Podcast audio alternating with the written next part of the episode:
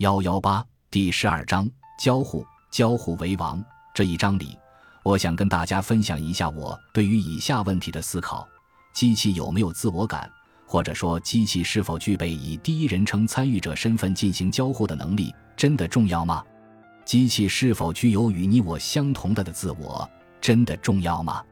如果即便没有这样的自我感，他们也能做到所有我们人类能做到的事情，那么我们就可以说。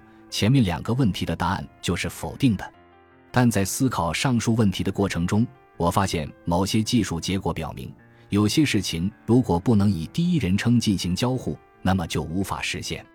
实际上，我们可以用这些技术结果给第一人称交互这个困扰了哲学家几百年的概念赋予技术上的意义，以抓住那虚无缥缈的自我。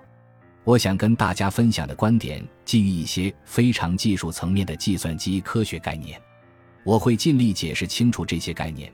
但如果你对技术内容的容忍度比较低，那么你大可跳过这章剩余的部分。下一章的内容更贴近日常生活。这里要说的基本的一点是，第一人称交互可以做到第三人称观察者做不到的事情。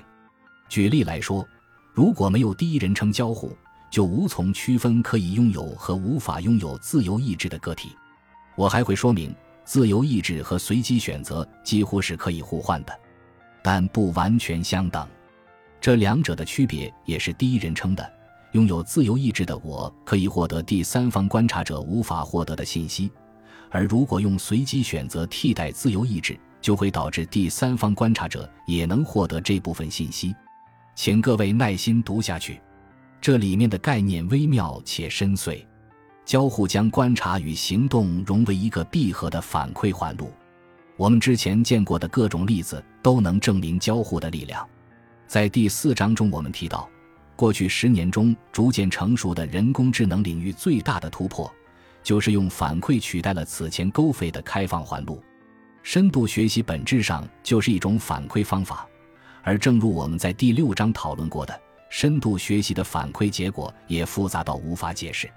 在第五章，我们提到了哈罗德·布莱克在二十世纪二十年代的时候是如何发现反馈可以弥补前馈环路的不足的。他提出的反馈环路能够优化环境，衡量环境的反应与预期反应之间的偏差，然后重新调整，以求缩小偏差。如今，布莱克的反馈原理已经在很多工程系统中得到应用。有了它，小型扬声器的音质会更好，智能音箱也能在播放音乐的同时听清你的指令。它既能帮助飞机平稳飞行，也能用于击落飞机，还能使汽车引擎正常运转。它可以防止刹车时车轮抱死，阻止汽车相撞，避免管道冻结。它能托举股市，也能瞬间砸盘。在生物系统中，反馈机制塑造了骨骼。催生了智能的话语体系，使生物得以区分自我与非我。第七章中，我们讨论了具身认知这个概念，也就是心智并不是脱离于身体和其所在环境的存在。心智不仅与周边环境发生交互，而且其本身就是大脑与周边环境之间的交互。认知体不是其所在环境的观察者。而是一系列涵盖身体及其所在环境的反馈环路的集合，是一个交互性的系统。第十章中，我们借由对毕加索名画《亚威农少女》的讨论，将交互与随机性和自由意志结合起来。在这里，具身认知似乎是显而易见的。画笔、画布和本来随机产生的油彩滴与毕加索的大脑交汇。